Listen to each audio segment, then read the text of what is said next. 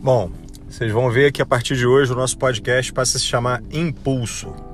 Ah, a gente optou pela troca por procurar um nome mais fácil de ser utilizado, um nome mais fácil de ser falado, obviamente, mas também para ter mais significado.